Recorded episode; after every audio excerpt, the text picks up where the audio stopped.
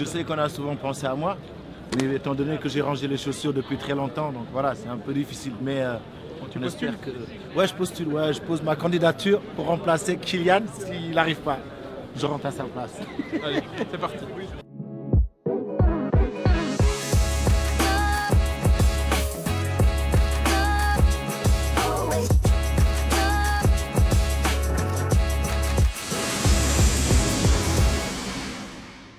Bonjour à toutes et à tous, la Ligue des Champions, c'est reparti et il s'en est passé des choses depuis la dernière fois qu'on s'est vu. Pour cette première semaine de huitième de finale, nous nous sommes retrouvés avec des équipes particulièrement en difficulté. Premièrement, le Paris Saint-Germain qui affrontait le Bayern et le club de Bruges qui affrontait Benfica. Mais commençons directement avec les matchs du mardi. Je me suis rendu dans la capitale française avec Kalilou Fadiga et Quentin Volvert pour comprendre ce qui ne tourne pas rond avant le choc face au Bayern. Les Parisiens sont dans la tourmente avec une confiance un petit peu en berne. Pas facile, un 14 février. C'est pas, la crise, mais c'est, on n'est on, n'est pas très satisfait. C'est, décevant, on n'est pas, on pas dans un super mood, on ne sent pas, sent pas ouf. Et pour cause, les Parisiens enchaînent les mauvaises performances depuis quelques semaines et les sorties médiatiques qui n'arrangent rien. On est des, humains. Entre nous, dans le vestiaire, on se parle euh, déjà. Il faut juste euh, savoir que nous, on n'est pas là. On laisse nos familles à la maison, on laisse, on laisse euh, beaucoup de choses passées, on traverse un moment difficile. Des propos difficilement compris par les supporters qui critiquent le leadership de leur capitaine. Oui, euh, je quitte ma famille pendant que des gars, ils font 15 heures de bus. Et qu'on dit euh, au, mégaphone, oui, euh, restez avec nous. Non, nous, ça fait 6 ans qu'on est là. Et à chaque moment de la Fashion Week, le lendemain est très difficile. Ah Donc c'est un choix. ok En guise de protestation en avant-match, pas d'ambiance, pas de cortège, pas d'encouragement, seulement des visages fermés.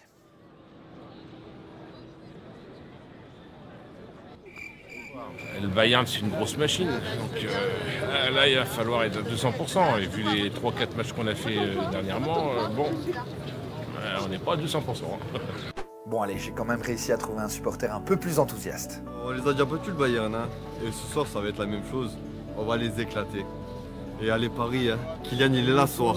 Mbappé c'est fini Vous l'avez compris, des supporters qui en attendent plus de leurs joueurs, mais après le calme vient la tempête.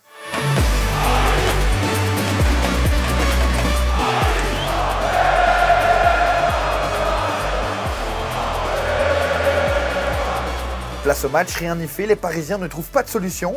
Petite stat intéressante d'ailleurs, les Parisiens n'ont trouvé le cadre qu'une seule fois durant la première période.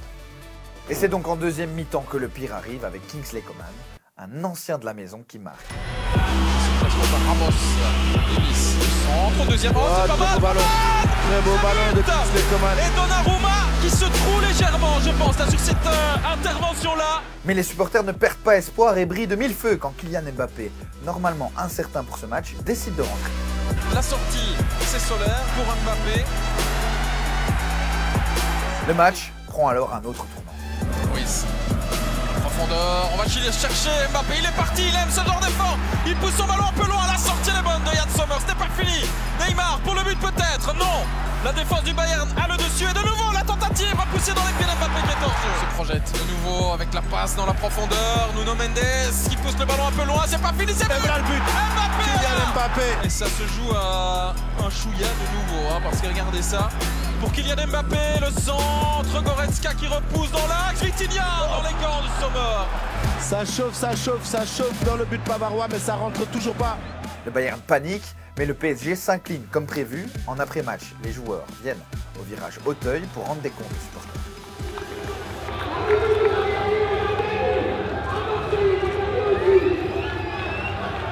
Un moment intense en émotion, notamment pour Marquinhos, très peiné par la situation. Qui peut sauver le Paris Saint-Germain? Quentin, une idée? On a quand même vu que Mbappé euh, était très important. Quand il est blessé, il manque quelqu'un. Qui pourrait euh, animer le flanc gauche quand il n'est pas là? Je pense pas un gars un très bon pied gauche euh, sur le flanc là qui. Ouais, bah, je pense que je, sa retraite. je sais qu'on a souvent pensé à moi, mais étant donné que j'ai rangé les chaussures depuis très longtemps, donc voilà, c'est un peu difficile. Mais tu postules que. Ouais, je postule. Ouais, je pose ma candidature pour remplacer Kylian s'il n'arrive pas je rentre à sa place. Allez, c'est parti. Le pied gauche a parlé. Plus sérieusement, les Parisiens peuvent se languir de n'avoir encaissé qu'un seul goal. Rendez-vous le 8 mars prochain pour le match retour. Bon allez, qui dit retour de la Champions League, dit retour de l'Alex Teclac Show. Il était à Milan avec Marc. Ouais, salut Gordon. Mais voilà, on continue un petit peu euh, notre euh, mini périple ici à Milan. Ah, c'est la vie à l'italienne, tu vois. J'ai mis les lunettes, j'ai mis le bonnet. Écoute, il y a 14 degrés ici. Ah, che cosa voglio di più eh, eh, eh, eh. Et oui Alex, 14 degrés dehors, mais il fait encore plus chaud dans le stade, comme en témoigne ce magnifique tifo.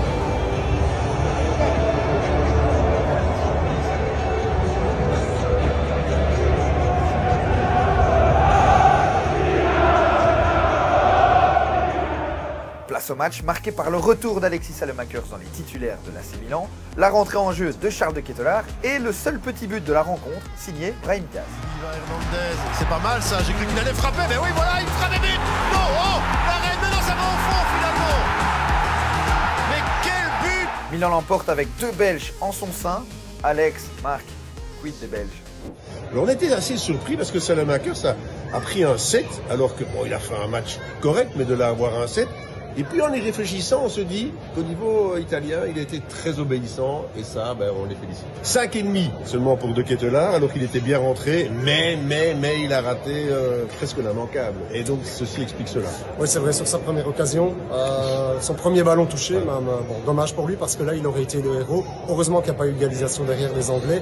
Bon, 1-0, ça arrange un petit peu tout le monde. Les Anglais sont persuadés qu'ils vont complètement pulvériser les Italiens. Les Italiens se disent on sait défendre, on sait souffrir, donc euh, ben voilà, déjà un premier huitième de finale retour qui promet. Ça fait plaisir à entendre, Marc et Alex. Nos Belges se débrouillent donc très très bien à l'étranger.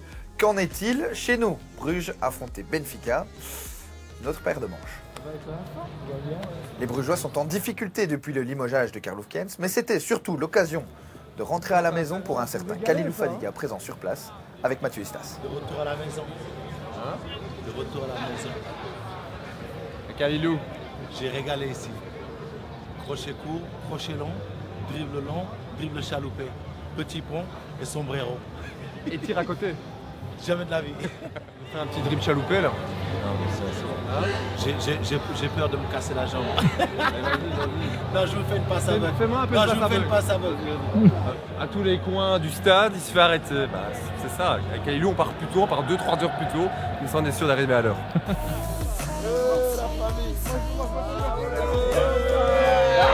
Kalilou, toujours une star dans les stades, dans les rues, mais aussi sur les réseaux. Question réseaux sociaux, Bruges a d'ailleurs remporté une petite bataille en postant cette vidéo sur sa page Instagram.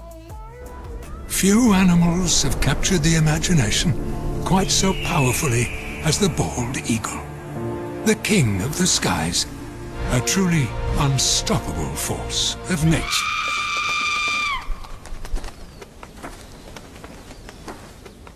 Les aigles règnent dans le ciel, les fermiers règnent sur les champs. Joliment réalisé et bien trouvé, mais la vraie question c'est est-ce que l'épouvantail est capable de faire fuir l'aigle? La réponse sur le terrain. Et après une bonne entame de match, les Brugeois trouvent rapidement une brèche. Au retour des vestiaires, le pire arrive, penalty pour Benfica, 0-1, Joao Mario. Ah ben oui, hein. Ah bah oui, forcément, il est en retard. Mignolet, oh il a touché. Ah, il l'a touché. Et ça rentre tout de Aïe, aïe, aïe, aïe, aïe, Mario. Et sans un mignolet en mode super-héros comme lors des phases de poule, Bruges s'écrase, s'incline et craque complètement en fin de match.